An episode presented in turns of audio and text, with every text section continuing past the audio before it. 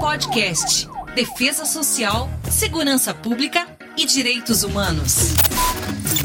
Bom dia, Brasil. Boa noite, Japão, ao vivo, para a gravação de um episódio do Virtus Podcast. Coisa boa, a gente não costuma gravar episódio com transmissão ao vivo, mas cá estamos.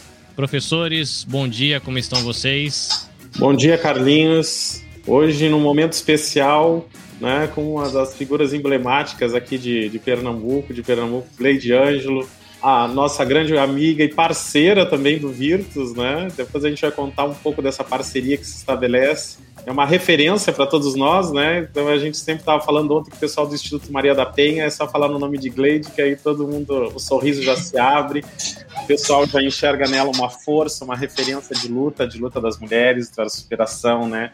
Da violência e dos, dos desse, dessa estrutura machista que ainda nos no, no cerca, né? Então acho que a gente vai ter hoje assim um grande encontro. Eu acho que os nossos ouvintes, os participantes do, do Virtus nessa gravação hoje ao vivo, mas depois a gente vai ter o nosso podcast que vai estar disponível nas nossas plataformas e que com certeza vai, vai trazer muita coisa boa. Muito bem, você ouvinte, você que está acompanhando ao vivo, se você não me conhece, muito prazer, Carlinhos Vilaronga, aqui parceiro do programa Virtus para a produção do podcast, falando com você aqui da província de Shizuoka, no Japão, contando os dias para o início das Olimpíadas 2020, mais um. E a gente está aqui com o nosso doutor em filosofia e coordenador do programa Virtus da UFPE, o professor Sandro.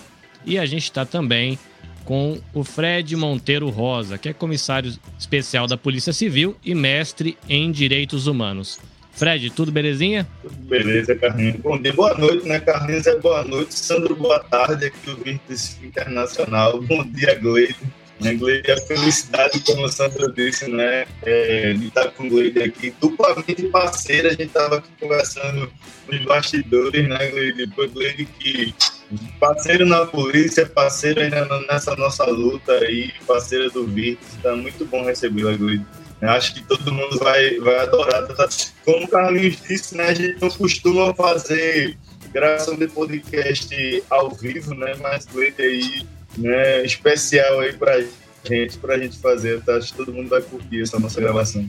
Muito bem. Hoje a gente vai conversar sobre o agir policial em Pernambuco. E como a gente sempre diz no podcast, Aproveita aí o momento para você ajeitar direitinho o seu fone de ouvido, regular direitinho o seu volume para você não perder nada do bate-papo que começa a partir de agora.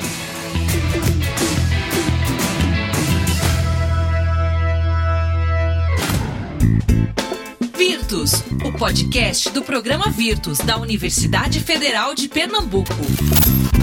Professor Sandro, a gente começa por onde para conversar aí, pensar um pouquinho sobre o agir policial aí no estado de Pernambuco. Pois é, vamos destacar a presença de Gleide, então, que nesse atual momento é deputada, né? Do estado de Pernambuco, então destacar com a deputada mais votada da história, eu acho que deputada e não só deputada mulher, mas eu acho que como deputado mais votado também, todos os mais votados da história, né? Nós temos nos últimos podcasts fazendo essa interação, essa integração com a política, né? Então entrevistamos o Marcelo Freixo há algum tempo, depois o deputado federal Marcelo Freixo, depois entrevistamos a nossa vice-governadora, entrevistamos o senador também uh, Humberto Costa e agora Gleide Ângelo. Então nosso ouvinte deve estar se perguntando, né? Por que essa presença política? Eu acho que eu gostaria de começar por aí destacando como falar em segurança pública, é, né, falar de segurança pública, já que a gente, para quem está é, assim começando no tema, né, então as, a, a, polícia militar e polícia civil, quem se ocupa dela é o governo do estado, são, são responsabilidades do governo estadual, diferente da polícia federal, né, que aí é uma polícia federalizada, mas então a polícia militar é a polícia civil. Então, quando a gente fala isso, a gente fala de governo e a gente fala de política, né, então aqui temos né, uma, uma, deputada que também é delegada né, da Polícia Civil. E Gleide, é, essa, essa aproximação, né, o que te, na verdade, tu como delegada, agora como política, né, por que é, é, quando te tornaste deputada, muda a tua bandeira ou a tua bandeira continua sendo as questões policiais e por que, que a presença de uma delegada é importante no poder da nossa pátria? Porque o que, que a polícia ganha com a tua presença aí? Primeiro, eu quero agradecer a todos vocês, agradecer professor Sayão. É uma honra estar aqui trabalhando assim nesse nessa construção, porque isso tudo é uma construção, um aprendizado. Cada um traz da sua experiência para que a gente construa uma sociedade melhor, mais justa e igualitária para homens e mulheres. Eu acho que isso é o objetivo de todos nós.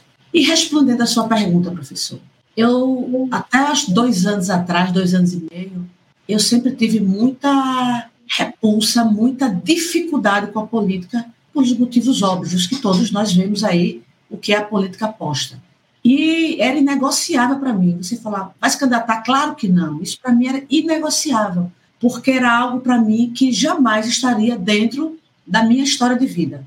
A gente, infelizmente, tem a política como algo ruim, como algo que é tudo do que é mais podre na sociedade. Infelizmente, essa ainda é a visão da sociedade e era a minha também. Por isso que eu não critico quem fala tão mal da política, porque até um tempo atrás eu também estava desse lado de cá falando mal. E por que danado eu estou lá de cá agora da política? Eu estou na polícia há 18 anos. Eu sempre trabalhei com homicídio, fazendo local de crime, local de homicídio. Era assassinado e eu ia para o local investigar a partir da morte. E aí a gente começa a analisar. A gente vive numa sociedade, pelo menos aqui no Brasil, onde se tem a crença que tudo é o que a gente acredita. Nós somos fruto das nossas crenças. E qual é a crença da sociedade? Acho que do mundo, mas falando do Brasil, é que a polícia resolve tudo. Todo mundo acha, não, tem certeza que a polícia resolve tudo. Teve uma briga de vizinho, chama a polícia. O meu filho, chama a polícia. Tudo é a polícia. E a gente sempre se preocupou muito com a repressão. Se preocupar depois que as coisas acontecem. E como eu trabalhava com homicídio, o depois que acontece é a morte. Não tem mais volta. Não adianta prender. Qual é meu papel ali? E isso eu comecei a me questionar. De tanto fazer, de tanto fazer, de tanto local, de tanta morte, tanta morte. Aí você vai ver quem é que está morrendo. Aí você vai analisar. Quem está morrendo são jovens, negros, de periferia, motivação na maioria, tráfico de drogas. E todo dia, todo dia se repetindo. Aí você vai para as mulheres. Quem é que está morrendo? Mulher, por quê? porque quer acabar um relacionamento, porque quer ter o direito de ser livre. Aí você vai para a estatística. Eu gosto muito de números, porque os números falam por si só. Aí você vai para uma estatística onde você vê que 95% das mortes em Pernambuco são do sexo masculino e 5%, 6% é do sexo feminino. Aí você diz, por que se preocupar com mulher se só quem morre é homem? Já escutei muito isso. Só que você vai para as motivações. Esses homens que morrem, as motivações, quase que a totalidade é exercendo atividade criminosa. É lá no tráfico de droga, é assaltando. Então, eles estão na atividade criminosa, por isso que eles estão mais vulneráveis e estão sendo assassinados. Agora, bora para as mulheres, essas mulheres que estão morrendo, é de atividade criminosa. É somente por um motivo: nasceram mulher.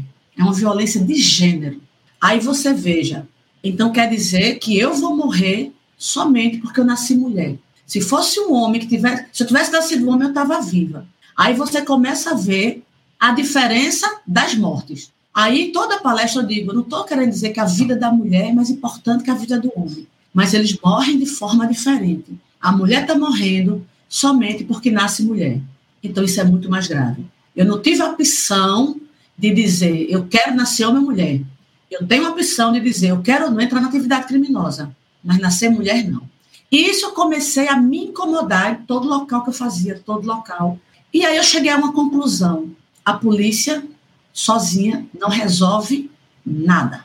E aí foi quando eu disse: a gente só tem uma forma de transformar e mudar essa realidade e desconstruir essa cultura tão perversa para todos nós. É perversa para a sociedade, é perversa para os policiais, é uma estrutura que ela está enraizada na sociedade, como eu falo, a gente vive numa, vive, a gente é criado numa, numa sociedade que é estruturalmente machista, misógina, preconceituosa, e tudo isso desemboca só numa classe da sociedade. E aí a polícia também não tem como resolver isso sozinha. E aí foi quando eu comecei a dizer: a gente precisa trabalhar a prevenção. E aí eu assumi o departamento de polícia da mulher. Trabalhei a vida toda no DHPP, homicídio, homicídio. O, assassino matando e aprendendo, matando e aprendendo. é o famoso enxuga-gelo. Por quê? Um dia ele era solto, matava de novo. Prendia, matava de novo. E aí você diz: Eu vou trazer a vida de volta? Não vou. Você vai para o feminicídio, quando uma mulher é assassinada, não é ela, não é a família toda. Filhos órfãos da violência, família destruída. E eu comecei a me sentir impotente por conta disso. E quando eu assumi o departamento de polícia da mulher aqui em Pernambuco, a gente tem 11 delegacias subordinadas, muito pouca, por sinal, para o estado todo de Pernambuco. E aí lá tinha um ônibus, um micro-ônibus. Aí eu olhei para o micro-ônibus e digo, vou começar a fazer prevenção. Eu peguei esse micro-ônibus e comecei a rodar o estado todo, criei a caravana da mulher. E eu chegava nos municípios, rodava, juntava as mulheres, fazia roda de diálogos. Aí eu comecei a observar, a gente só muda pela conscientização, a gente só muda pela educação. Não adianta, a gente não muda a sociedade pela força, a gente muda pela prevenção. E foi a partir daí que eu comecei a pensar na possibilidade da política, porque não se transforma a vida da sociedade sem políticas públicas. Mas não é essa política que está posta, que isso não é política o que está posto, é politicagem. Aí eu comecei a ver, eu estava totalmente errada quando eu critico a política. Na verdade, nós precisamos criticar os maus políticos, porque a política ela é necessária. E foi quando eu disse, eu vou tentar, porque se não tiver política pública, porque não adianta a gente vir com, como eu sempre digo, a gente tem muita política de governo, a gente tem que ter política de Estado. Não adianta você ter, como a gente tem muitos prefeitos e governo, você faz política por decreto. Então, aquela política daquele prefeito, daquele governador, que quando ele sai, chegou, muda tudo. É por isso que a gente vê tantos direitos sendo perdidos. Por quê? Porque era política do, daquela pessoa. E as políticas têm que ser de Estado, têm que ser feitas por lei. Porque quando elas são feitas por lei, ela é mais difícil de serem tiradas, porque tem que ser tirada também por lei. E isso eu comecei a observar. Aí eu disse, já sei, eu vou me candidatar, porque o problema, eu já comecei a estudar a violência. Aí eu comecei a fazer rodas de diálogos para a gente ir na causa, no nascedouro. Não adianta eu me preocupar com o cidadão depois que bate na porta da delegacia, porque muitas vezes nem bate, porque já está morto. A gente não precisa, não, vou trabalhar para prender o assassino da mulher, não. Eu preciso trabalhar para que a mulher não morra. E eu não consigo fazer isso na polícia. Eu só consigo fazer isso na prevenção. E foi a partir daí, professor, que eu disse: eu vou tentar. Aí vem as grandes dificuldades, grande, as pessoas querendo nos desencorajar. Aí já é outro processo que dificulta. Aí você vem, você é mulher, isso eu escutando. Você é polícia, ninguém gosta de polícia, porque polícia é vista como repressora. Você não tem família tradicional, você não tem um sangue para dizer é filha, é mulher, é aquilo que a política para a mulher entrar isso todo mundo me dizendo. Você não vai ter apoio, você não vai ter dia. Só não, não, não, não. Mas só que eu sempre sou, fui uma pessoa que eu gostei de desafios. Tanto é que eu estou na polícia há 18 anos. É um lugar que sempre disseram que não eram ocupados por mulheres. E aí eu disse, eu posso não ter nada disso, mas uma coisa eu tenho. Eu tenho um trabalho, eu tenho um serviço prestado, eu tenho confiança da sociedade. Não, mas não adianta você ter nada disso, porque as pessoas só votam em quem é, dá o dinheiro para o voto. Eu digo, custo arriscado, que para mim era um risco, e digo, professor Carlinhos e Fred, ninguém acreditava que eu ia ganhar, ninguém, nem eu, né? nem eu, pelo tudo aquilo que me disseram que a política aposta. Mas eu tinha tanta determinação da necessidade do trabalho que se eu não ganhasse problema nenhum, eu continuaria na polícia, porque política não é profissão. A minha profissão é ser policial.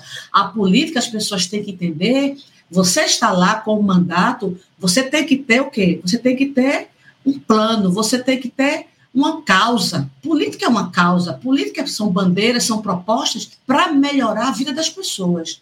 E as, mas as pessoas veem política como profissão.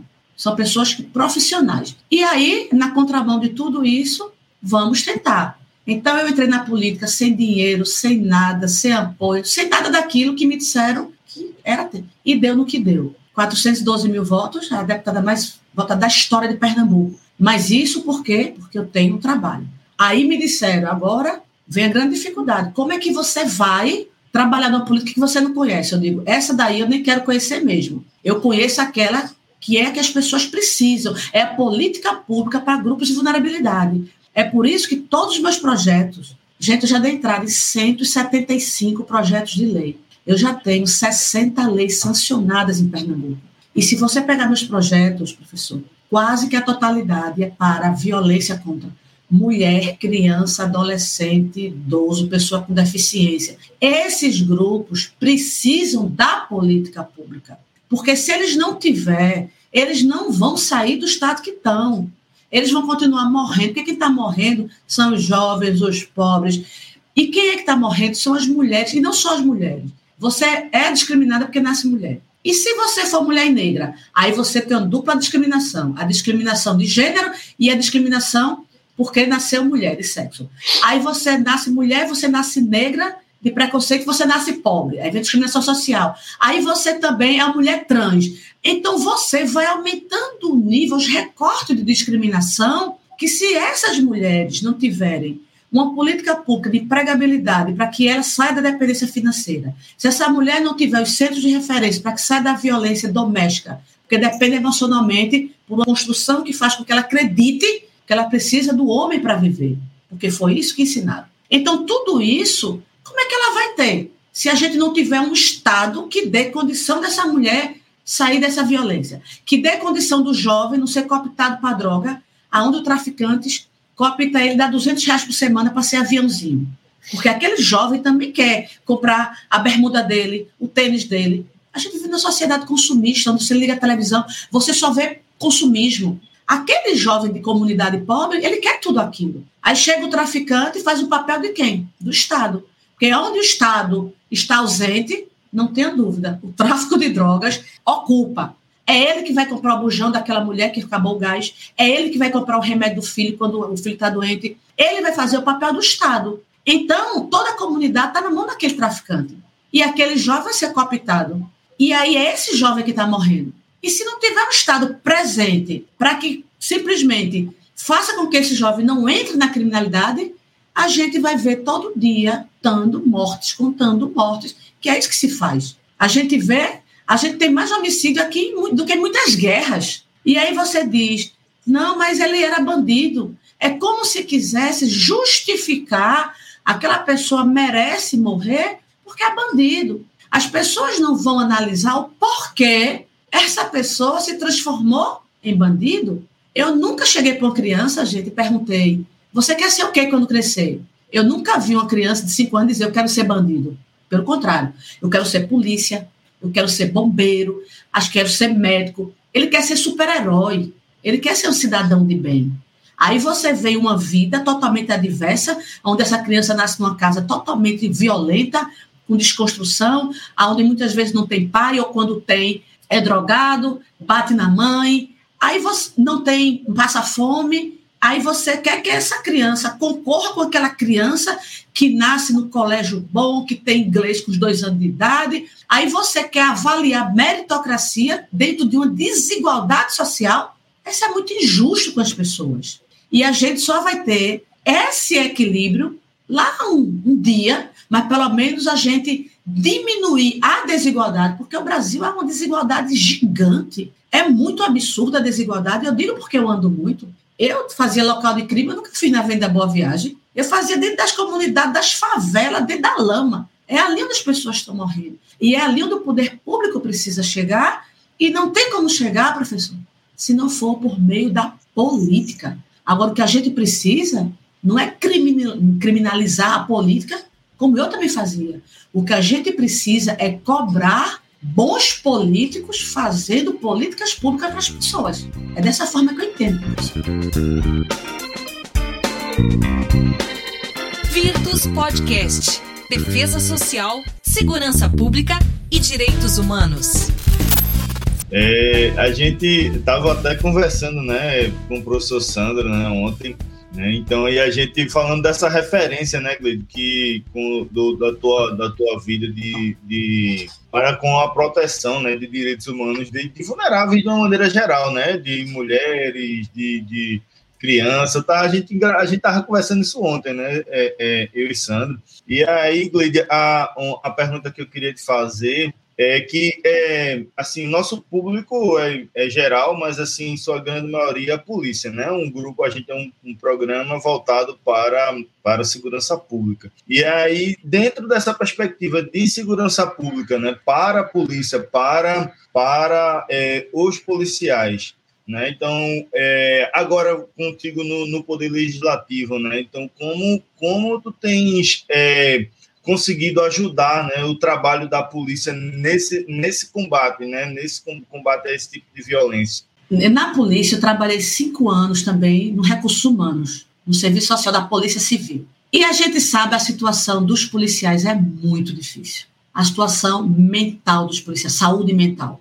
A polícia, a gente é muito cobrado. A gente é cobrado para ser super-herói, aquele super-herói como se nós fôssemos, fôssemos máquinas. Gente, não é fácil você eh, chegar no local de crime, você vê o que a gente lida todos os dias, a gente lida com aquilo que tem pior na sociedade, que é a criminalidade, crime violento. Você lida com crianças que são abusadas quando você tem filhos menores.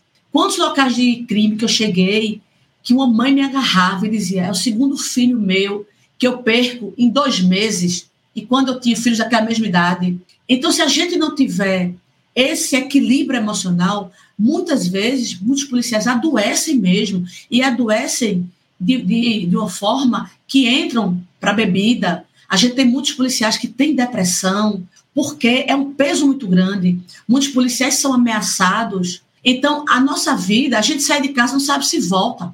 Eu trabalhava com local de crime, fiz plantão minha vida toda. Então, a gente trabalha na rua, indo três horas da manhã para homicídio locais perigosíssimos e a gente tem que entrar. Então, a nossa vida estava em risco todos os dias, o dia todo. Então, tudo isso é um peso muito grande, uma cobrança muito grande para o policial. E como eu era também, eu já fui agente de polícia antes de ser delegada, e como agente de polícia eu trabalhava no recursos humanos, recebendo os policiais. Eu trabalhava cuidando dos policiais. A quantidade de policiais que tinha dependente de álcool era muito grande. E aquilo nos começou a gente a fazer um projeto lá no Recursos Humanos e também tinha capelania para entender. E aí você via muitos policiais, quando eram transferidos diversas vezes, tinham policiais que cada vez ele se envolvia com a mulher, ele tinha um filho, aí quando ele recebia diversas pensões, e aquele policial chegava para a gente dizendo: Eu não, eu não quero, porque a transferência a gente via muito com punição.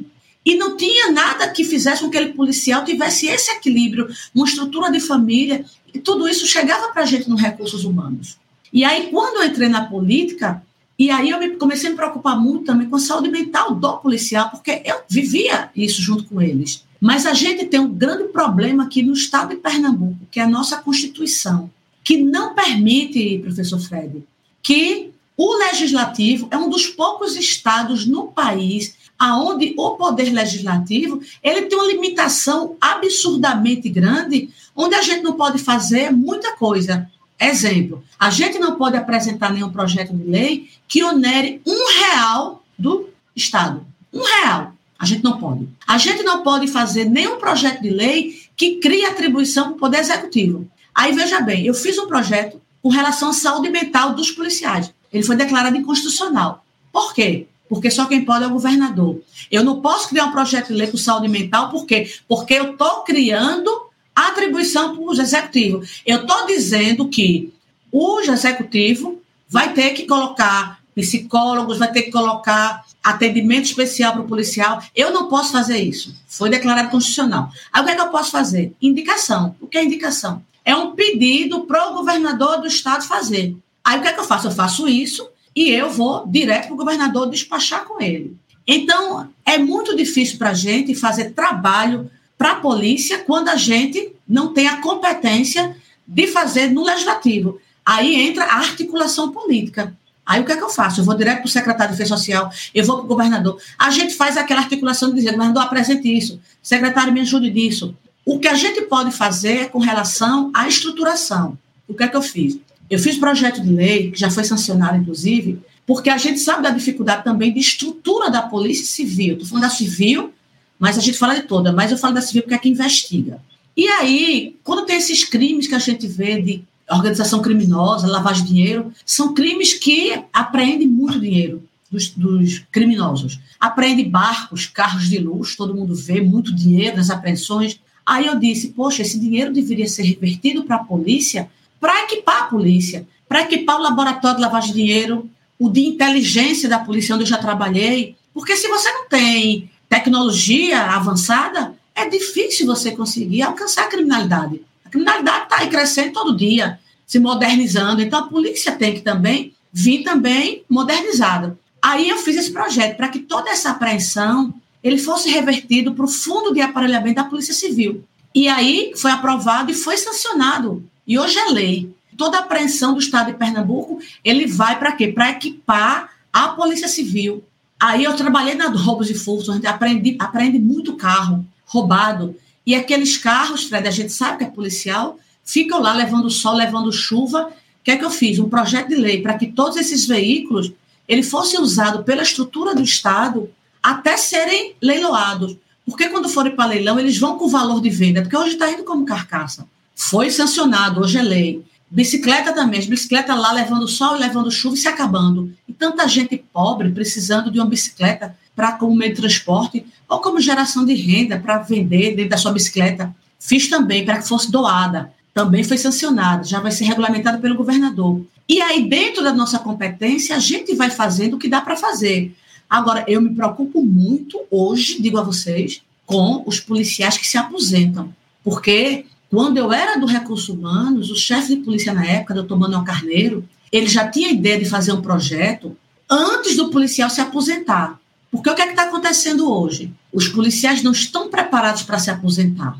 Não estão preparados para parar. Quando a gente entra na, no serviço público, o nosso, a gente tem dois grandes sonhos. Primeiro, de entrar, e depois que entra, de sair, de se aposentar. Todo mundo diz: falta quatro anos, falta três anos, falta dois anos. Você vai contando regressivamente. Aí, um policial que vem nessa vida altamente acelerada, muita adrenalina, né? Que a gente está todo dia em atividade. Aí você para. E aí, primeiro mês, férias, segundo mês, vai chegando o terceiro mês, o, aquele policial que não estava preparado, e o que eu digo que é preparar? Eu acredito que dentro das polícias deveriam ter o que o doutor Manuel Carneiro sempre quis, esse programa, para o policial saber o que é que acontece depois da aposentadoria e já para ter o tratamento psicológico para ver se é aquilo que ele quer mesmo. Porque o que está acontecendo hoje, muitos policiais que estão aposentando, eles estão ficando com depressão, eles estão entrando no, no álcool. Aí teve esse programa de voltar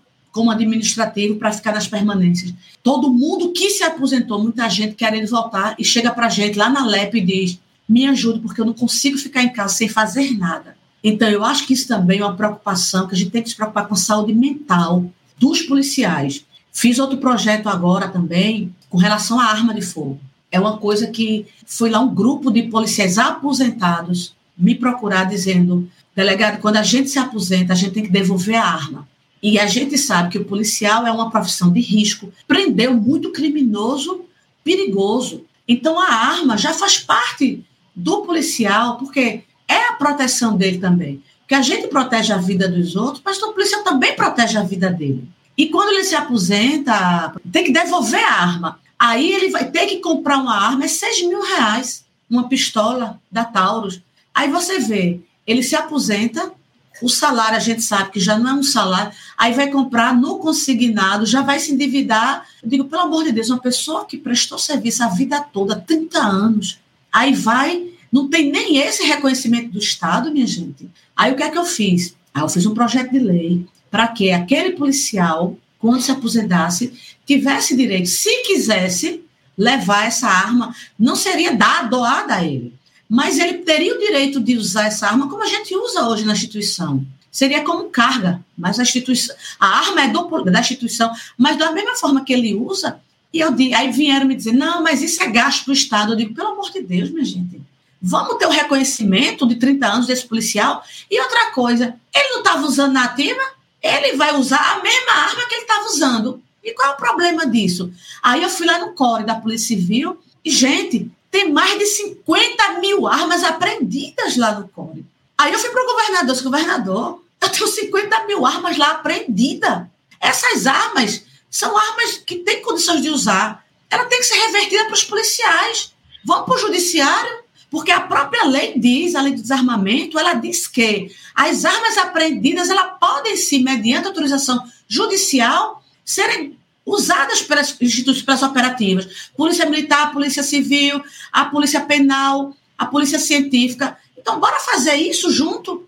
Então, é tudo isso, gente, são articulações que tem como fazer. Tudo se passa por vontade política. Então, não é fácil, professor Fred, não é fácil a gente fazer política pública para policiais, porque tem muito entrave legal. Tem muita coisa que a gente não pode. Porque eu, faço parte da Comissão de Segurança Pública da Alep. E lá na segurança pública a gente tem, a gente tem um coronel, a gente tem delegado, a gente tem uma comissão que trabalha na segurança pública. Mas a gente, como parlamentar, a Constituição do Estado da gente não permite quase nada que a gente faça. Mas, é como eu digo, aí é onde entra a nossa articulação verdadeiramente política. De lá para quem tem a competência legal de fazer.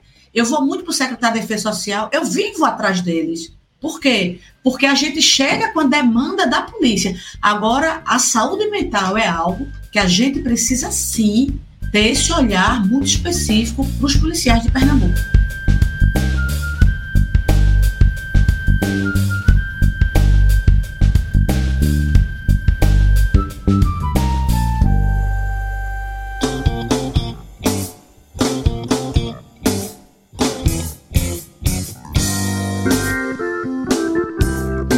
Deputada, né? Deputada, eu, eu, é uma maravilha ouvir isso. Eu acho que responde, eu acho que a todas, a todas as perguntas que foram feitas no sentido de se ver concretamente a postura de, um, de uma pessoa que está trabalhando ativamente na política e sem perder as suas bases, né? Sem perder a sua frente. Eu acho que isso é bonito de se ver. Eu acho que é, antes de eu fazer uma pergunta, eu gostaria de fazer um comentário, assim, porque a gente recebe tantas críticas, né, deputada? Eu acho que.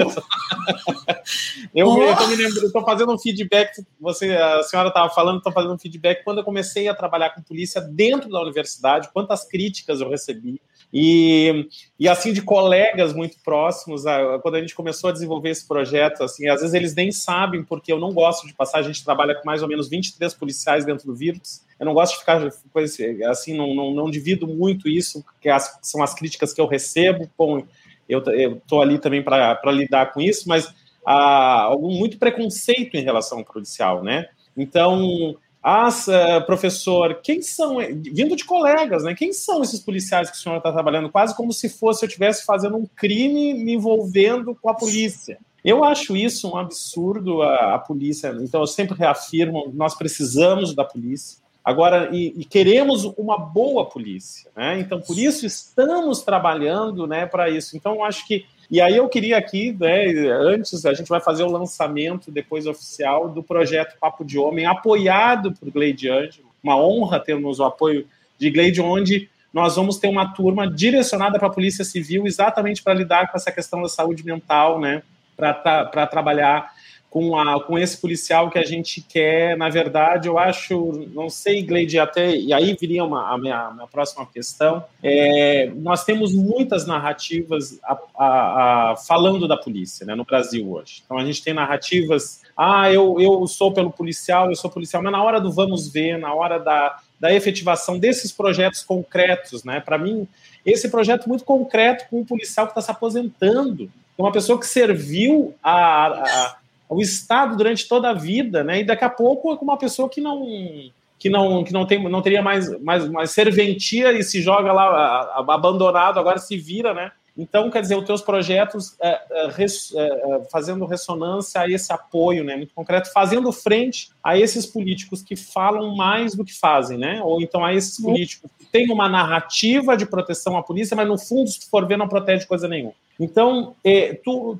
ao seu ver, né, como deputada, é, como nós estamos no governo do estado, assim, a gente está com, é, então estamos falando do legislativo, mas como é que está o executivo em relação a, se nós fôssemos fazer assim um histórico, né, 18 anos na polícia, né, 18 anos na polícia deve ter passado aí por muitos secretários de, de segurança pública, muitos da SDS. E, e, como é que está, se nós tivéssemos fazer um retrato, um panorama do, do estado de Pernambuco, como é que nós estamos no cenário? Assim, nós estamos bem, precisamos, o que precisaríamos fazer ainda? Hoje eu estava, hoje já eram, é, eram 5 horas da manhã no Brasil, eu já estava conectado lá com o policial, porque a gente está pensando em fazer uma, uma, um curso de capacitação ligando, trocando expertises aqui da França e do Brasil, né? Botar os policiais para conversar. Então, nós vamos precisar do governo, né? Então, nesses 18 anos e agora como deputado, como é que está o nosso Estado? O que, que a gente ainda precisaria fazer? Como é que a senhora vê e enxerga isso aí? São 18 anos na polícia, mas antes eu também trabalhava vendendo plano de saúde dentro das delegacias de polícia. Então, tô, eu conheço a polícia acho que há mais de 25 anos, que eu vendia plano de saúde para os policiais. Foi assim que eu cheguei nas delegacias, vendendo plano de saúde. Gostei tanto, e aí fiz concurso para agente de polícia, passei. Aí fiz direito, porque eu queria ser delegada, e passei, estou aqui. Então, eu conheço muito bem a história da polícia há muitos anos aqui em Pernambuco. E naquele tempo, quando eu cheguei na polícia vendendo plano de saúde, eu rodava o estado todo vendendo. É, a gente tinha uma estrutura de, da, da polícia muito, muito, muito precária. Os policiais, eu lembro que naquela época, a arma dele, eles, quando era transferido de delegacia, ele tinha que devolver a arma, porque aquela arma era da delegacia, não era a arma do policial. Aí devolvia e ia para outra, as armas tudo velha. Então a gente foi tendo esse avanço com relação a equipamento. Todo mundo hoje tem uma pistola, uma pistola da Taurus, tem colete, então com relação a isso a gente teve um avanço muito grande.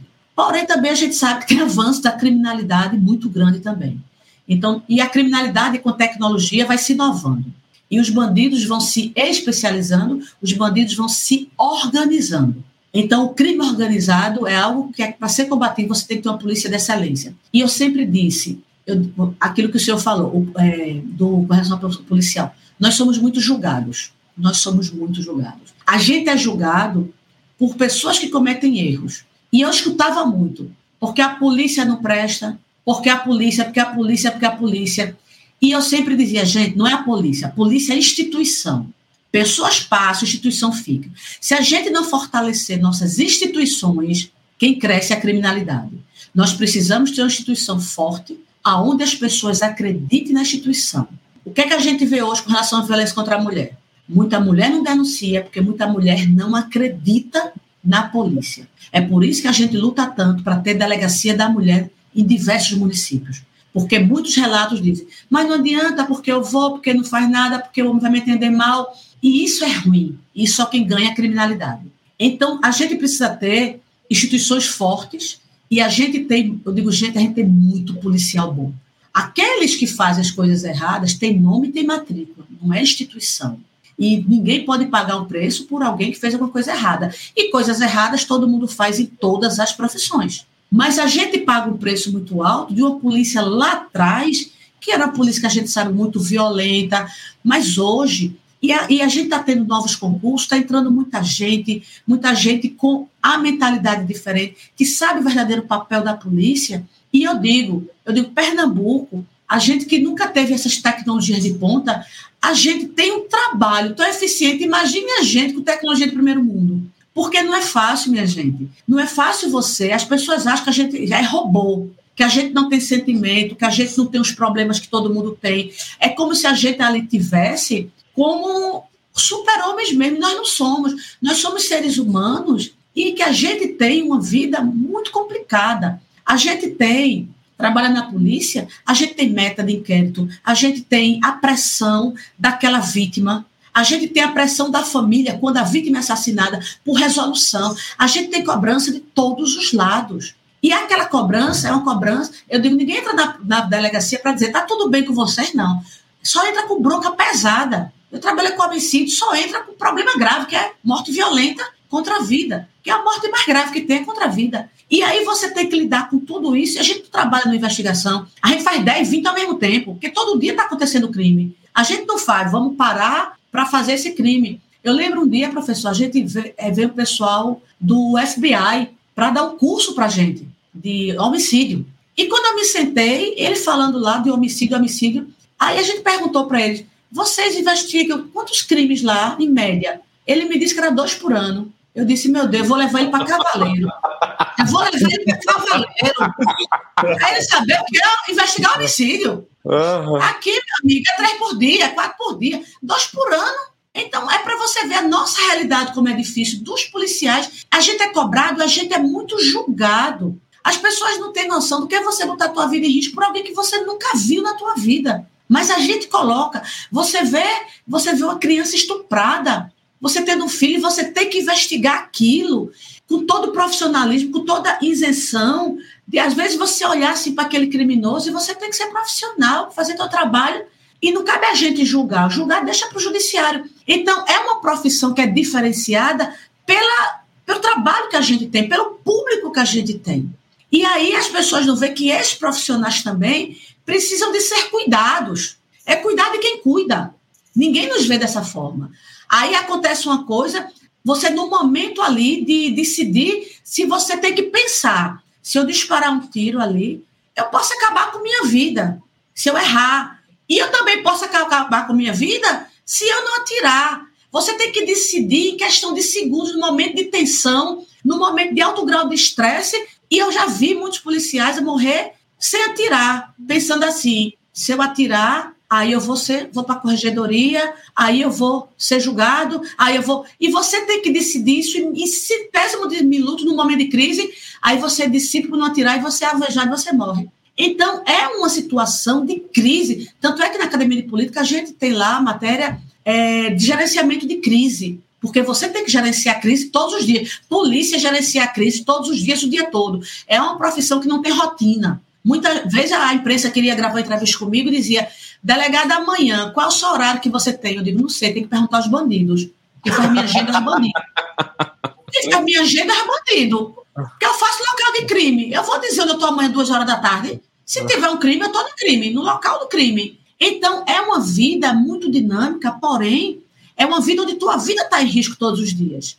E aí, esse julgamento, a gente entende que a, a sociedade quer a segurança, claro, precisa. E aí a gente vem nessa cobrança e tem que cobrar mesmo por mais segurança. Tem que cobrar porque se a sociedade não tem a sensação de segurança, como é que eu vou estudar de noite se eu tenho medo de sair à noite? Então é isso que tem que ser cobrado. E aí eu venho nessa cobrança quando a gente chega, respondendo sua pergunta, professor, com relação à segurança do nosso Estado, e aí eu tenho outra bandeira também no meu mandato, que são os concursos públicos. A gente precisa, não tem outra forma de entrar no Estado sem ser por concurso público. E aí você vê pessoas que fazem concurso, que não são chamadas para o concurso, quando o Estado precisa das pessoas para efetivamente trabalharem. Aí vem a questão da segurança pública. A gente tava, a gente vem com efetivo, vou falar de polícia militar, de 2012 até 2020, 19 mil, 20 mil, 19, 20, 19, 20, vem nesse equilíbrio. Aí quando chega em 2020, a gente cai para 17 mil. Aí eu comecei a analisar, eu digo, peraí, é que em 2018 eu tenho 18 mil policiais na Polícia Militar. Aí você tem uma curva ascendente de homicídio, subindo, subindo, subindo. E como é que em 2020 eu baixo menos 3 mil policiais? Essa conta está errada. Se eu tenho uma criminalidade subindo, eu tenho que ter mais policiais na rua. E foi aí a nossa grande luta. Há dois anos, eu com o governador, aí acontece quando ia chamar a pandemia. Uma pandemia, um, algo desconhecido, que você não sabia o que é que ia lidar, e aí todo o recurso passou para a saúde. Inclusive, nossas emendas que estavam destinadas para segurança, para tudo, todo mundo teve que reverter para a saúde, porque a gente não sabia o que vinha por aí. Tinha que ter UTI, e aí foi o grande problema. E começa a pandemia que não passava, que piorava, e a violência subindo, o homicídio, a curva do ano passado, subiu todos os meses. Homicídio, homicídio, homicídio, porque se mede muito por homicídio, que é o crime mais grave, que é o crime contra a vida. E foi aí quando eu cheguei para o governador, disse, governador, veja, fiz uma lei dizendo, suspendendo o prazo dos concursos públicos. Porque se o governador me diz, eu não posso chamar, porque eu, meu recurso é todo para chamar pessoal da área de saúde, e a gente compreende. Tinha que chamar médico, tinha que chamar enfermeiro, auxiliar de enfermagem. Todo mundo, a toda a verba que do, dos concursados foi para a saúde. Ok. Só que o prazo do concurso estava andando.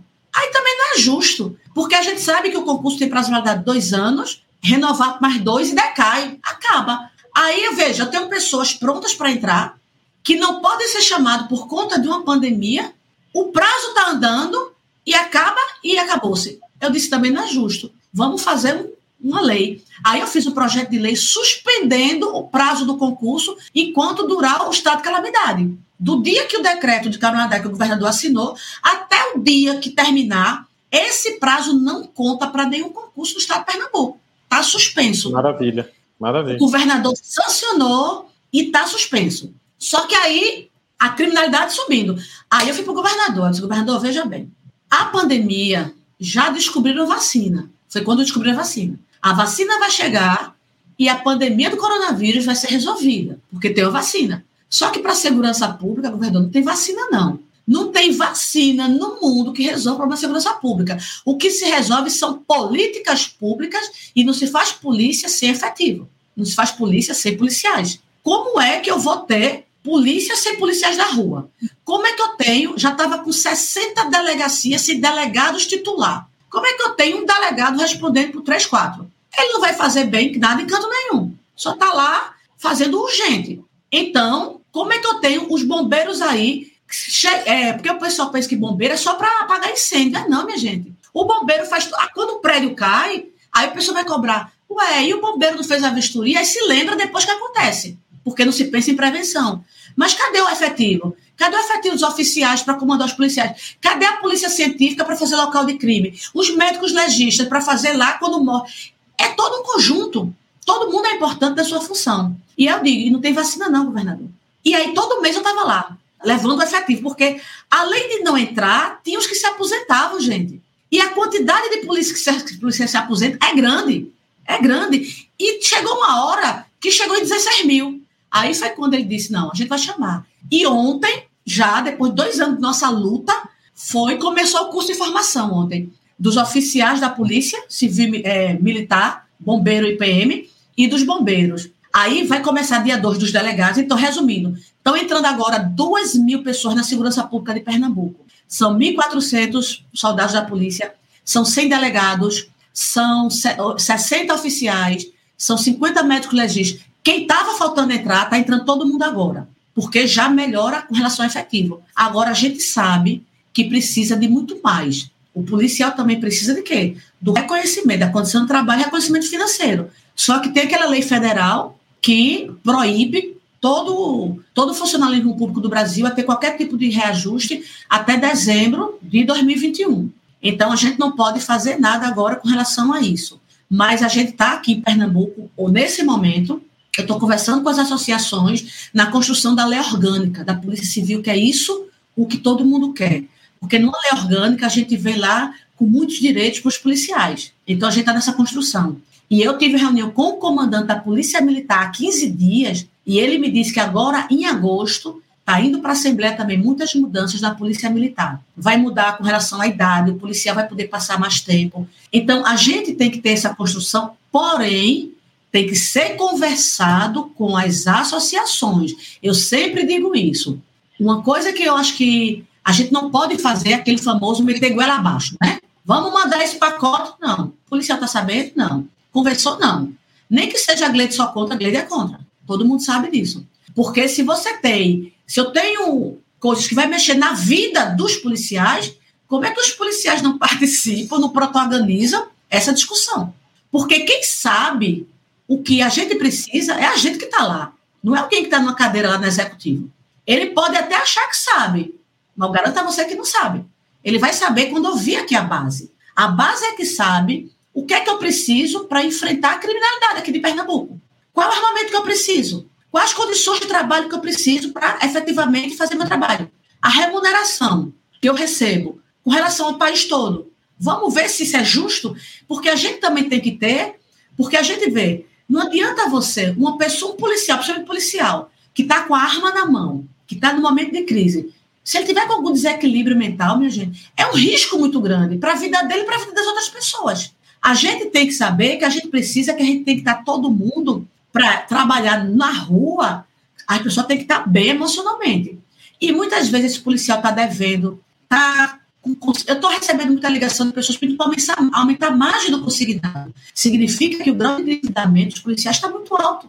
E aí, o que, é que a gente pode fazer? Então, tudo isso vem ter que vir o Estado para ajudar. A gente não quer ser melhor do que os outros servidores, não, que isso fique muito claro. Todo mundo é importante, porém, cada um na sua especificidade. Isso tem que ser analisado. Você tem que ver a situação de cada, de cada profissão para que você trabalhe cada uma diferente. Porque o princípio da igualdade é isso. É tratar os iguais de forma igual e os desiguais de forma desigual na medida da sua desigualdade.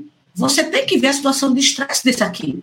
E você tem que trabalhar e ajudar. Então, nesses anos todos, finalizando respondendo concretamente, porque eu gosto de ser muito concreta no que me perguntam. Eu não gosto de, talvez, é uma coisa que eu estranho na política, professor Saião. Quando eu entrei na LEP, me perguntam, o que, é que você está achando? Eu digo, estou estranhando muito. Porque na polícia a gente é muito objetivo. Eu faço a investigação, ou a pessoa é culpada ou é inocente. Eu nunca concluo inquérito. Fulaninho é mais ou menos culpado. Ou fulaninho é culpado, eu tenho prova, ou fulaninho não tem prova, é inocente. Na política, não. Eu fazia uma pergunta, é, pode ser, talvez, todavia, entretanto. Lá não tem o sim, não tem o não. E isso, eu digo, gente, qual a dificuldade? A pessoa dizia, você tem um grande defeito, Gleide. Você é muito sincera. Minha gente, você escutar que ser sincera é defeito é muito difícil.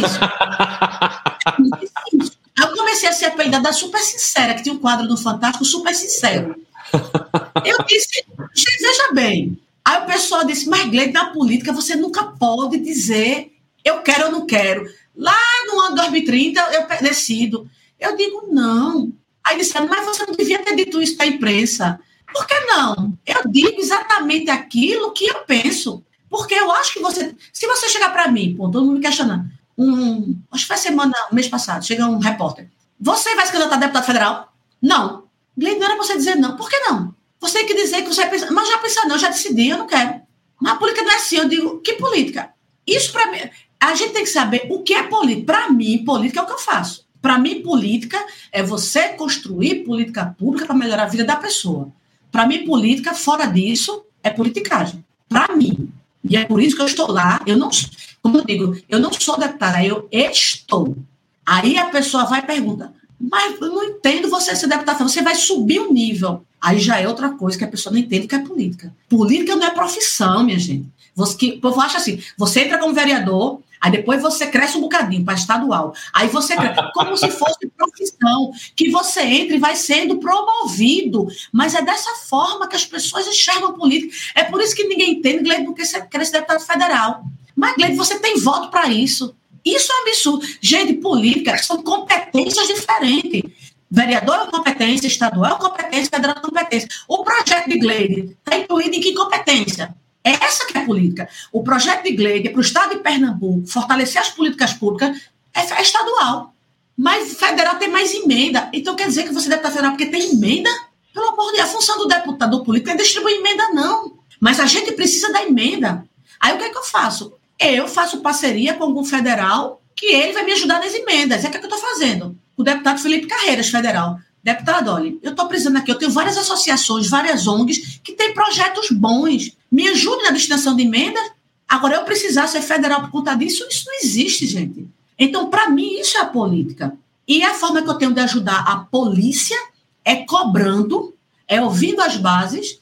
Ontem, o presidente, da ADEP ligou para mim, da Associação dos Delegados, Ontem eu conversei com a, a gestora da Polícia Científica. Eu escuto todos eles. Para quê? Para que a gente cobre. Agora, o que todo mundo agora está cobrando é justamente um plano de cargos e carreiras, que é a questão financeira que até dezembro a gente não pode nem cobrar, porque está proibido por conta da lei federal.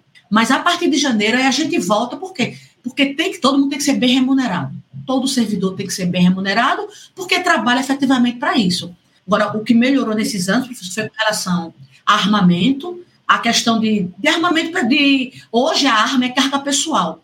Quando você é transferido, você leva aquela arma. Você só devolve, ainda está com esse problema, quando se aposenta, que eu não acho justo. E a gente está lutando com relação. Já fiz o projeto, já dei entrada na LEP, aí já disseram que é inconstitucional, que só quem pode fazer isso é o governador. Então, problema nenhum. Eu vou, governador apresenta esse projeto. Já marquei reunião com ele, inclusive, essa semana, para pedir isso. Várias demandas eu estou indo da segurança pública direto para o governador. Aquilo que eu não posso fazer, a gente vai atrás de quem pode e deve fazer.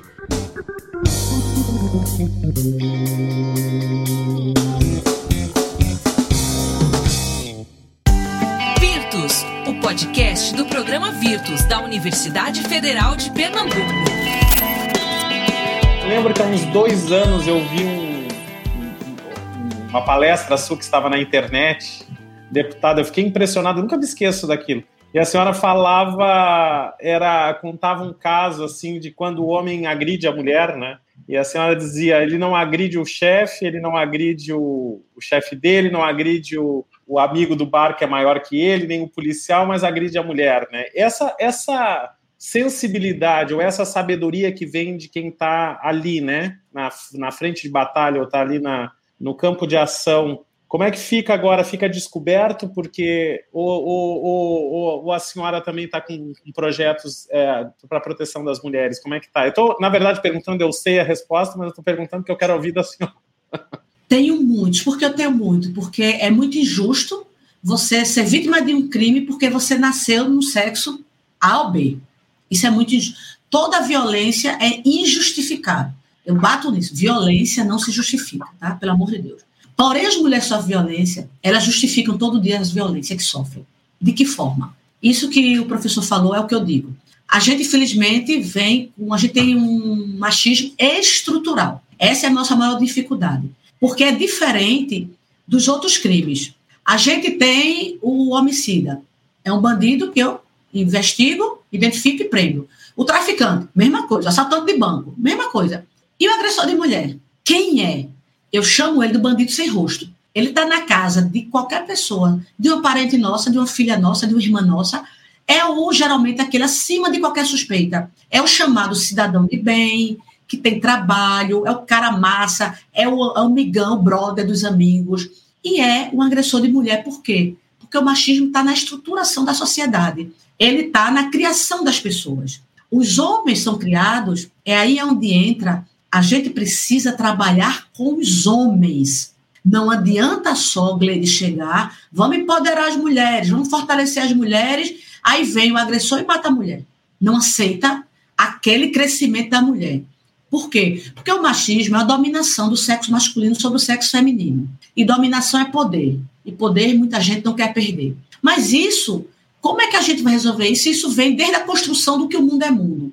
A gente está no século XXI, a gente vê hoje, Carlinhos Vilaronga está lá no Japão, o professor Sayão está lá na França. Então, as pessoas estão vendo a gente no mundo todo. A gente evoluiu na tecnologia de uma forma gigante. A gente na ciência de uma forma gigante. Passava antigamente 10 anos para conseguir descobrir uma vacina, descobrir em tempo recorde. O avanço da ciência.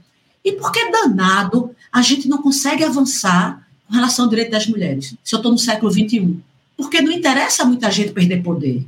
E aí a gente tem que ver, e de onde veio o nascedouro disso? É de uma construção machista, estrutural, aonde o papel da mulher, historicamente, é o papel do servir o marido, é o papel do cuidar do filho, é o papel doméstico, e o papel do homem é o papel do mundo. O homem sempre foi criado no mundo para quê? Você tem que ser o provedor, você tem que ganhar mais do que sua mulher, senão ela vai querer mandar nela. Isso é o que é ensinado para os homens. Você não pode chorar. Um policial não pode ter medo.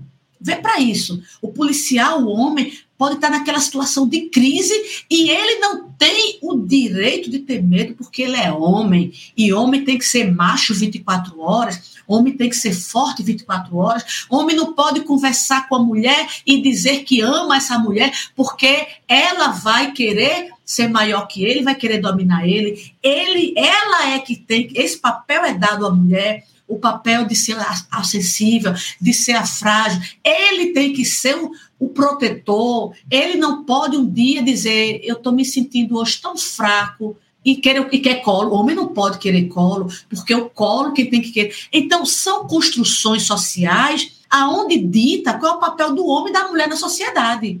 E que no século XXI, professor, esses papéis ainda são reproduzidos na criação dentro das nossas casas. É por isso que a gente não consegue enfrentar esse machismo com muita eficiência, porque ele está reproduzido dia a dia. E quando é que ele se reproduzido? quando as mulheres, principalmente, que são vítimas também dessa cultura machista, porque o que a mulher reproduz dentro de casa é o que ela aprendeu. O que o pai reproduz dentro de casa é o que ele aprendeu. Eu tenho três irmãos homens, eu sou, eu sou testemunha ocular disso. Aonde meus irmãos, eles podiam tudo, o Glenn não podia nada. Eu fui criada com medo, eu tinha medo de tudo. Eu fiz terapia há sete anos para parar, parar de ter medo de falar com as pessoas. Porque a mulher hoje é criada, e eu digo isso sem medo de falar o que eu estou dizendo, para ter medo. A, a, frase que eu escutei nos 18 anos de polícia, que eu mais escutei dentro de delegacia, eram mulheres dizendo: delegada, eu tenho medo dele. Mulher espancada, tremendo, delegada, eu tenho medo dele. Ela não tinha medo do pai, não tinha medo da mãe, não tinha medo de ninguém, mas tinha medo dele. Por que ela tinha medo dele? Alguém já pensou? Porque as meninas são criadas para ter medo de tudo. As meninas são criadas para dizer: não sai na rua, não, que é perigoso. Isso é para seu irmão. Se a menina assiste televisão e me vê e diz: mamãe, papai, eu quero ser delegada, Sabe o que, é que ela vai escutar? Você é louca, minha filha, isso é perigoso. Arma é coisa de homem. Você vai andar atrás de bandido? Não. Isso é perigoso. Aí a menina diz: Eu quero ir para a ciência. Não, minha filha, isso é coisa de homem. Aí, quando a gente vê qual é o papel da sociedade onde as mulheres estão? Nas profissões do cuidar, que é a saúde, onde ela aprende com a bonequinha, que vai cuidar do dodói, Aí você vê a mulher na saúde, no papel do cuidado, do cuidar do doente, porque é esse papel que é destinado às mulheres. O papel da educação. A professora é chamada de tia. Por quê? Porque ela aprendeu que o papel da mulher, você vai para o ensino infantil, praticamente você não vê homens professores ali. Porque aprendeu que aquele é o espaço da mulher na sociedade. A gente vive numa construção machista que determina qual é o papel do homem e o papel da mulher, mas com só objetivo o objetivo de dominação, o objetivo que a mulher não ocupe lugar, papel de poder e dominação. Papel na política, que é o papel de decisão. Papel na polícia, onde se diz que é o papel da força bruta. E esse não é o teu papel, mulher. E aí as mulheres têm as crenças, aí vamos falar das crenças, porque nós somos o que acreditamos ser.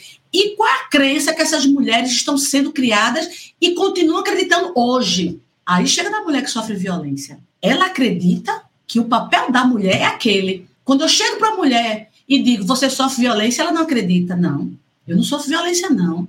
Ele faz isso porque é o papel do homem mesmo. O papel da mulher é de submissão. Você escutar isso de uma mulher que sofre violência, professor, dentro da delegacia, não é fácil, não. É. E é por isso que eu fui estudar tanto, porque eu comecei a não compreender nos meus plantões. Eu fui dar plantão da Delegacia da Mulher de Caruaru, eu chegava no plantão na sexta de noite e era um plantão até segunda de manhã. Era plantão completo. Mas não era um caso. Era um caso atrás do outro, da mulher chegar toda espancada, ele preso, e a mulher, delegada, pelo amor de Deus, não prenda ele não, ele é uma pessoa boa, a culpa foi minha. Delegada, pelo amor de Deus, não prenda ele não, ele só faz isso quando bebe. Aí eu comecei a enlouquecer. Eu comecei a não compreender que danado de processo é esse da mulher dizer que ama demais uma pessoa que quase mata ela de ele estar tá ali preso, esculhambando ela e ela se sentindo culpada. De chegar a mãe dele e dizer: Eu não disse a você que essa mulher desgraçar com sua vida, ele levar para cadeia? A mãe dele falando isso para a vítima, a espancada. E eu disse: Quem vai endoidar aqui sou eu. Porque como que policial vai compreender isso? Aí o que é que eu fiz? Eu fui estudar. Eu fui estudar violência psicológica. Aí eu conheci Regina Séria, Aí eu conheci o Instituto Maria da Penha. Aí eu me aprofundei no tema de violência psicológica. Eu li todos os livros do mundo de violência psicológica. Aí eu comecei a compreender que processo é esse doentio que faz com que as mulheres permaneçam em relações abusivas. É por isso que hoje eu trabalho com isso, porque hoje eu compreendo. Porque quando a gente não compreende, a gente não ajuda, a gente julga. É isso que a sociedade faz. A sociedade julga a vizinha que apanha todo dia, dizendo que ela é safada, que gosta de apanhar. Porque não entende que processo é esse que faz com que a mulher não consiga sair. É esse o grande desafio da sociedade hoje. Conscientizar. Aí é por isso que eu faço as rodas de diálogos no estado todo, conscientizando, conscientizando, mas aí com a minha grande dificuldade, professor Sandro, alcançar os homens. Porque quando eu faço minhas rodas para homens e mulheres, muitos homens querem ir, mas não vão. Sabe por que não vão? Porque para os homens é aquela coisa de mulher. Se ele for, sabe o que vai acontecer? O amigo dele vai dizer, como é? E tu é mulher? Aquela mulher de cabelo vermelho tá fazendo o que aqui, rapaz? Aí o homem não vai. Aí eu recebo mensagens de homens pedindo socorro, professor. Eu recebo mensagens dizendo, delegada, por favor, me ajude. Eu não consigo deixar de ser machista e eu vou destruir minha família. Para um homem digitar isso, para mim, tem noção da dor que esse homem está sentindo? Tem noção do que é numa, cultura machista o homem dizer isso. Porque quando eu vou para as rodas que tem homens, principalmente eu gosto de faculdade, que faculdade é meio a meio. Aí, quando eu chego para metade, digo: qual homem aí de vocês que tem o direito de chegar numa mesa de bar com seus dez amigos e de dizer: hoje eu estou me sentindo tão mal, hoje eu estou com tanta dor no meu peito, eu queria tanto hoje desabafar. Quem de vocês tem o direito de falar isso? Aí eles ficam calados. Eu digo: nenhum, sabe por quê? Porque se você ousar dizer isso, tu já vai escutar. Que é isso, rapaz? Tá estranhando a gente, tu não é homem, não. Porque numa mesa de bar você tem que dizer que pegou 10 mulheres, tu tem que dizer que fez pega no carro, tu tem que beber 500 grátis, porque para aquela construção social, isso é ser, ser macho. Porque eu, tudo que é o resto que eu estou falando, isso é coisa de mulherzinha. Aí quando esse homem casa aprendendo o que é ser macho, ele vai ter que reproduzir aquele papel, porque senão ele não aceita a sociedade como homem. Então ele vai ter que gritar, ele vai ter que ser brabo, ele vai ter que engolir o choro. Aí esse cara casa com aquela mocinha que aprendeu o inverso que o papel da mulher é: olha, minha filha, você vai encontrar um homem bem bom para cuidar de você. Aí, inconscientemente, que essa que a mãe está dizendo, que a menina é incapaz de se cuidar sozinha, que a menina é frágil, que a menina precisa de alguém para proteger ela. E aí, essa mocinha, quando casar, ela com essa crença e ele com essa crença, aí começa o conflito. Porque no primeiro problema, ele não aprendeu a falar de sentimento, porque o homem não aprende a falar de sentimento. Sentimento é coisa de mulher. Ele não vai saber chegar que deveria sentar e dizer para a mulher: olha, eu estou incomodado com isso por conta disso. Não. Como ninguém ensinou que o papel do homem é o falar, aí ele vai gritar. É que começa toda a história de violência doméstica, no grito. Por quê? Porque o homem não pode falar. Falar de sentimento é discutir relação, é coisa, papel da mulher. E aí começam os conflitos. Ele gritando, ela aprendeu vendo o pai gritar com a mãe, que é normal que o homem grita mesmo, isso é papel do homem. Aí é aquilo que o professor falou. Quando ela chega para mim e ela diz, eu disse, como é que começou? Gente, as histórias são as mesmas, só muda os personagens. Começo, meio e o fim. Algumas são assassinadas e outras sofrem a vida toda. Mas o começo, professor, é o mesmo. Porque o feminicídio não começa com um tiro, ele termina com um tiro. Ele começa aqui com o primeiro grito. E eu digo para elas: e quando ele gritou com você, o que é que você disse? Ela disse: não disse nada. Por quê? Não, porque ele estava nervoso. Aí é onde vem com, aquela, com, isso que o senhor falou. Eu digo: não, minha amiga, ele não estava nervoso. Esse nervoso grita com o patrão no trabalho? Não. Ele grita com o vizinho de dois metros? Não. Ele grita com o policial na rua? Não. Então, minha amiga, ele não estava nervoso. Ele apenas sabe com quem pode gritar. E ele sabe que com você ele pode gritar. Sabe por quê? Porque você aceita o grito. Só que o que hoje é um grito, ele vai aumentando. Amanhã é um empurrão. Aí ela justifica o empurrão. Ele gritou porque estava nervoso, mas ele me empurrou porque brigou no trabalho. Mas ele deu um tapa em mim porque bebeu. E essa mulher, todos os dias, justifica a violência que sofre. Então, se eu justifico a violência, como é que eu vou sair da violência? Aí chega o um momento que esse agressor desconstrói tanto essa mulher, dizendo: você é feia, você é burra, você é gorda, ninguém lhe aguenta, eu sou a única pessoa no mundo que aguenta você. Ninguém nunca vai querer você. E vai todos os dias, porque ele desconstrói ela psicologicamente. Porque para chegar nas outras violências, que é a física, moral, sexual, patrimonial, passa pela psicológica. Porque, gente, uma mulher estruturada, uma mulher equilibrada, uma mulher empoderada vai aguentar grito de ninguém? Eu não aguento, meu amigo. Quer gritar comigo? Grite bem de uma vez só. Porque o segundo não tem perigo de dar. Mas isso é o papel de uma pessoa, de uma mulher, não, de um ser humano que é fortalecido e sabe que exige respeito. Mas você está falando de uma mulher fragilizada emocionalmente, que todo dia escuta que não serve para nada. De tanta essa mulher escutar isso, porque o agressor, é bom que vocês trabalham com, com homens e eu preciso entrar nessa discussão, porque eu estou sentindo essa necessidade forte porque a gente precisa, a gente precisa libertar os homens dessa caixa que eles são criados, dessa estrutura patriarcal e machista que está destruindo a vida de homens e mulheres. Então, esses agressores que aprenderam que ser homem é tudo isso, ele, na verdade, eu enxergo eles como pessoas inseguras, pessoas que frágeis emocionalmente e que têm medo de perder aquela mulher e que não sabe como verbalizar o seu sentimento. Então ele grita, grita, grita, grita, ele desconstrói, desconstrói essa mulher. Ele tem medo que essa mulher cresça, que deixe ele, e simplesmente ele vai maltratando, maltratando, dominando essa mulher pela força. porque ele aprendeu que o papel do homem é o papel da força. E aí, professor, a gente está vendo essa sociedade, mulheres criando, sendo criadas para ser frágeis, mulheres que são vítimas de violência e não têm a menor consciência de que são vítimas de violência. Como é que você vai buscar ajuda se você não se vê como mulher vítima de violência? Eu tenho dois programas de rádio aqui e o povo entra ao vivo, eu respondo. Eu estava no último, a mulher entra ao vivo e diz, delegada, me diga se eu sou vítima de violência. O meu marido tranca a casa para trabalhar e só abre quando volta. Essa mulher não sabe se é vítima de violência. Ela fica trancada dentro de casa todo dia, o dia todo. E eu disse, meu Deus. Aí eu fui explicar o que é a violência psicológica, que agora, graças a Deus, vai virando crime no Código Penal, já foi para sanção do presidente, onde lá tipifica isolar, tirar o direito de ir vir, tem tudo lá. Porque essas mulheres, por que elas não se enxergam como vítimas de violência? Porque elas acreditam que o papel da mulher na sociedade é o papel que elas desempenham. Então, ela, eu, quando coloco nas minhas redes sociais, eu tenho 400 mil seguidores no Instagram e 300 mil no Facebook. E eu faço muita publicação de violência. Teve uma mulher essa semana que ela botou assim, ô delegada. Eu botei de uma mulher sendo espancada. E ela botou assim, ô delegada. É, eu não concordo com o que a senhora fala, não. A mulher não é igual ao homem, ela não consegue carregar um saco de cimento. Veja para isso o que a visão tem da luta das mulheres.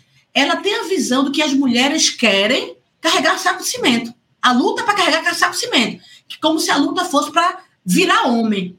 Aí eu disse: olha, amiga, a luta das mulheres não é para carregar saco de cimento. A luta das mulheres é para ocupar o cargo na direção da fábrica de cimento. A luta das mulheres é para ocupar cargos aonde dizem que não são nossos. A mulher não quer virar homem, a mulher quer ter os direitos que os homens têm. Então as pessoas deturpam a luta das mulheres, por quê? porque não querem que as mulheres ocupem espaços. Aí a gente vê mulheres, você não vê mulheres locais que deveríamos estar também. Você vai para municípios, não vê mulher nas câmaras municipais. É uma, quando tem muita fartura, são duas. Por quê? Mulher não tem representatividade na política. Aí as pessoas vêm acreditando, dizendo, com a falsa ideia para a sociedade, que a luta das mulheres é contra os homens. E claro que não é, professor. Inclusive, hoje é o aniversário do meu marido, eu tenho um marido, eu tenho dois, eu tenho um casal de filhos, tenho quatro irmãos homens. A luta de homens e mulheres é para uma sociedade justa e igualitária para homens e mulheres. E o mundo que eu sonho é que um dia a gente esteja aqui discutindo direito de mulher, que a gente esteja discutindo direito de pessoas. Só que, infelizmente, hoje, vocês que são da área de direitos humanos, as mulheres não são vistas como pessoas de direitos ainda. É por isso que a gente tem que lutar, colega aí policial, por delegacia da mulher. É triste isso. Você tem que dar. Delegacia é proteger mulher. Não era para ter, porque a mulher deveria ter o direito protegido como o homem tem a partir do momento que nasce. Secretaria de Política para a Mulher. É um gasto que a estrutura do Estado tem, pesada para proteger mulher, somente porque a mulher sofre violência. Então é isso que a gente precisa lutar. Mas a gente só vai ter isso quando a mulher chegar no nível de igualdade. Aí a gente vai ter a sociedade lá um dia, e para encerrar essa minha fala, não sei se vocês sabem, mas foi sancionada uma lei, que eu acho que é a lei dos nossos sonhos, mudando a lei de diretrizes e bases da educação, que entrou lá, que nas escolas, a partir do ensino infantil, infantil, fundamental, médio, vai ter o, o estudo de violência contra a mulher criança, adolescente e idoso. Aí sim, a gente vai ter, por meio da educação, aquelas criancinhas aprendendo que aquilo que ela vê o pai fazendo dentro de casa não é o papel do homem, é violência, porque aquela criancinha, aquele adolescente vai aprender o que é violência contra ela, contra a mãe dela, contra o irmão dela. Aí lá no ano de um dia, a gente vai ter sim isso mas tudo só muda. Quem, quem muda a sociedade, quem muda a cultura não é a polícia, como todo mundo pensa. Quem muda a cultura é a sociedade. Quem desconstrói isso e a gente só muda por meio da educação. Não tem outra forma. Uma educação tem que ser libertadora.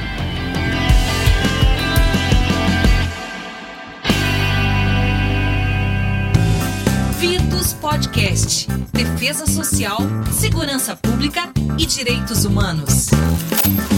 É uma felicidade enorme para a gente né, tê-la conosco. E aí a gente pede que, que a senhora faça, dê uma, deixe uma mensagem aí para os nossos telespectadores. Primeiro, eu quero dizer da importância desse trabalho de vocês, do Virtus. É, eu já conheço, a professora Regina sempre me falou, é muito importante porque o nosso grande problema que eu enxergo hoje da sociedade é falta de informação. Muita gente está sofrendo hoje por falta de informação. Se você não conhece o teu direito, você jamais vai conseguir buscar o teu direito. Quando você conhece o caminho, fica mais fácil você se libertar. Então, quando a gente vem com projetos, o meio acadêmico, sempre digo, eu amo trabalhar com o meio acadêmico. Inclusive, amanhã eu vou estar numa palestra na faculdade aqui, presencial, porque esse espaço de discussão também é um espaço da gente desconstruir muita coisa que a gente traz que não é boa e de construir muita coisa que a gente precisa aprender. Porque a partir do momento que eu escuto o professor Saião, que eu escuto o professor Fred, e aí muitas coisas que a gente vem trazendo e que as pessoas me escutam, tem muita coisa que a gente diz assim: poxa, eu nunca pensei nisso. Poxa, eu sempre criei meu filho assim, mas eu nunca pensei nisso, que eu estava causando isso. Então, esse meio acadêmico é esse meio que a gente tem de mudar a sociedade, de mudar uma cultura que é perversa e nociva para muita gente. E eu digo a vocês, aprenda uma coisa que eu aprendi lá desde os meus cursos na faculdade com professores de sociologia, que eu sempre fui apaixonada por sociologia aprenda sempre a questionar tudo que lhe dizem.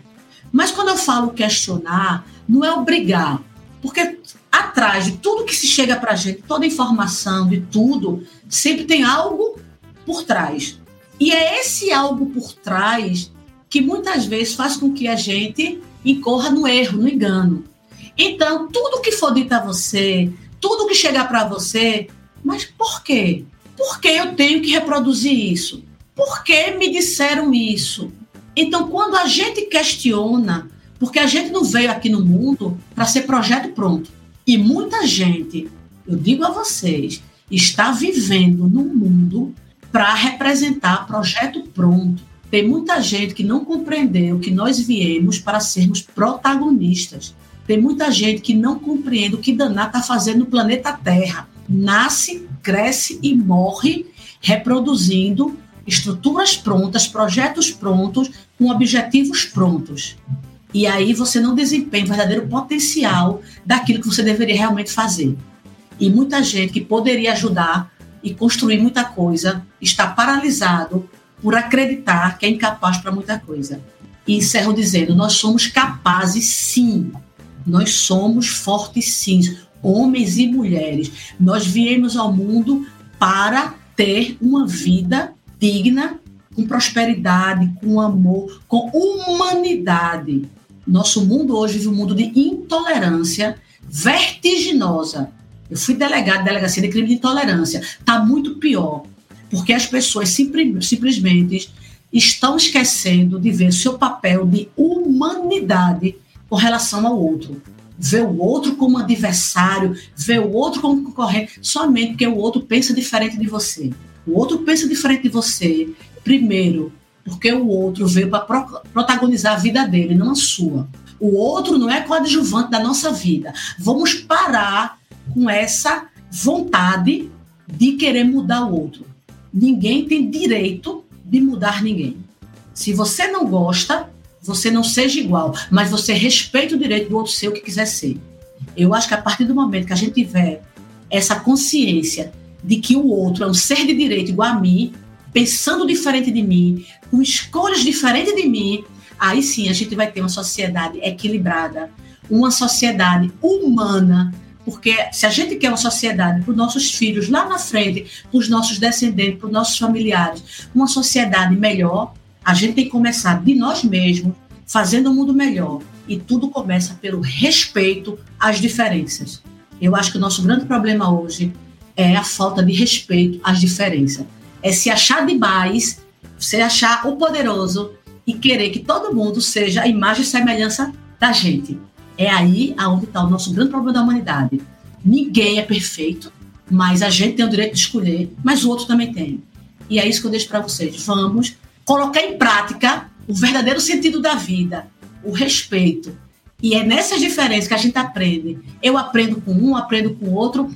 Aquilo que eu achava que eu sabia, eu sei que não sei, porque ninguém sabe de nada. A gente apenas está numa estrada onde cada dia a gente dá um passo, dá um passo, e lá na frente a gente vai olhar para trás e ver que estrada linda a gente construiu. Mas sempre ciente que cada dia a gente tem um pouquinho a mais a aprender. E eu só tenho a agradecer para vocês a oportunidade única.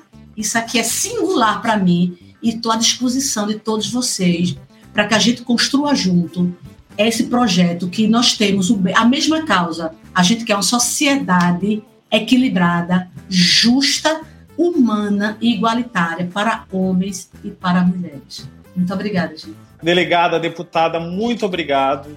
Eu acho que todos nós ficamos emocionados. Já teve alguns momentos aqui que me passou um. Parece um, um, um flash, porque a gente está nesse momento de é, a gente está sempre lutando. Eu estou em Pernambuco, eu sou gaúcho, mas já estou vai fazer 13 anos que eu já estou na Universidade Federal de Pernambuco, né? E a gente que está aí juntos, é, batalhando, construindo, buscando uma sociedade melhor, né?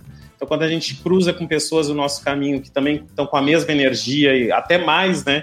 E que também estão com. Aí a gente se vê que a gente não está sozinho, que a gente está junto e que nós podemos, podemos dar os braços e, e foi. Ernest Bloch diz uma coisa que é muito linda: o tempo certo está aí, né? Nós não podemos esperar, não é amanhã, não é daqui, é agora e nós vamos fazer, nós vamos.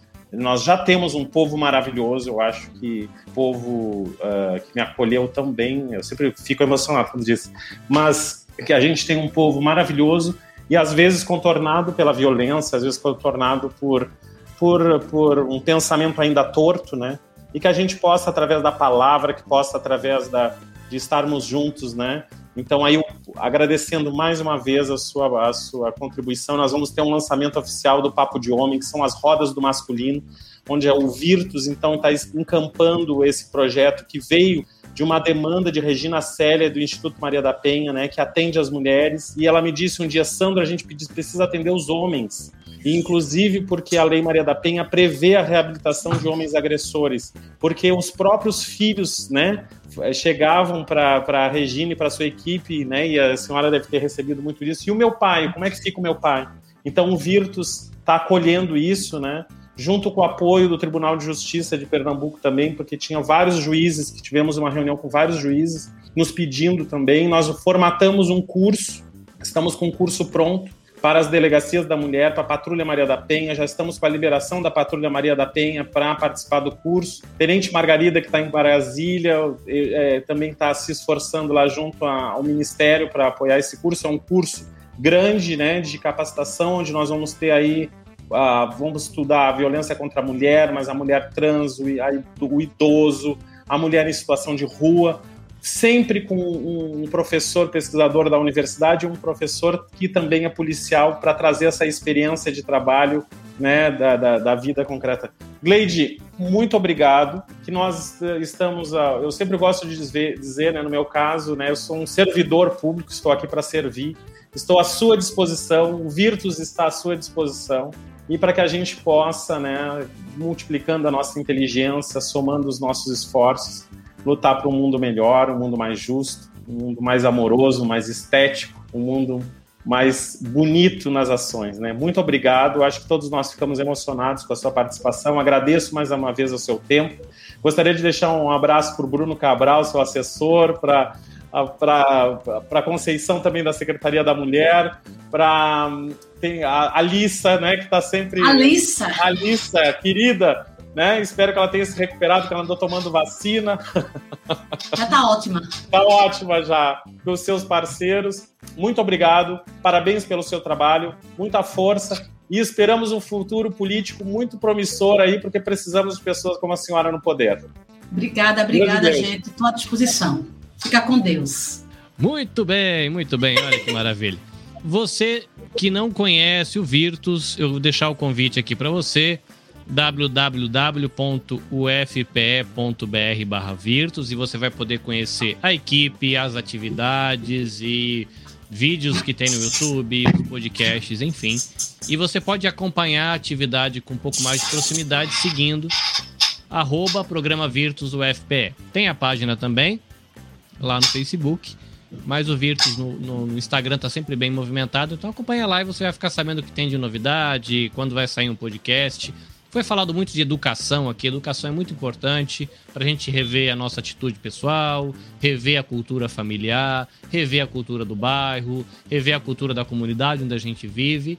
E como foi falado, né, lá no comecinho do nosso bate-papo, a gente critica bastante político, acho que a gente tem bons porquês da gente criticar a política, mas eu estava conversando com a minha esposa hoje no café da manhã de que quando a gente escolhe não saber e não se envolver, é um posicionamento político. Né? E eu não sabia disso. Eu imaginava que quando eu não me metia em política, eu estava sendo é, neutro. Não é. Quando a gente escolhe não entender, não saber e não agir, a gente está tendo uma atitude política. E depois não adianta a gente reclamar quando o barco começar a afundar. Né? Então fica aí o convite para você conhecer mais, começa a acompanhar o Virtus, a gente fala de política, fala de estrutura de polícia, a gente fala de educação, fala de direitos humanos. É um bom é, começo para você pensar essas coisas. Fica o convite também para você conhecer o PAMITê, que é o podcast do Instituto Maria da Penha. Tem muita informação boa lá. A professora Regina Célia está à frente do trabalho. Então é bem legal. Bom, a gente espera você no próximo episódio. Quem sabe espera você numa próxima live, né? Se for legal, deixa aí no comentário se você gostou. Passa lá no Instagram do programa Virtus se você gostaria que as próximas gravações tivesse ou não né, transmissão ao vivo e a gente vê como é que fica aqui de acordo com a sua resposta. Abraço para todo mundo, até o próximo episódio. Sayonara. Virtus Podcast. Defesa Social, Segurança Pública e Direitos Humanos. Este episódio foi editado pelo Nabecast. Saiba mais em www.nabecast.jp. Nabecast, conectando pessoas, desenvolvendo amizades, construindo parcerias e compartilhando vida através de podcasts.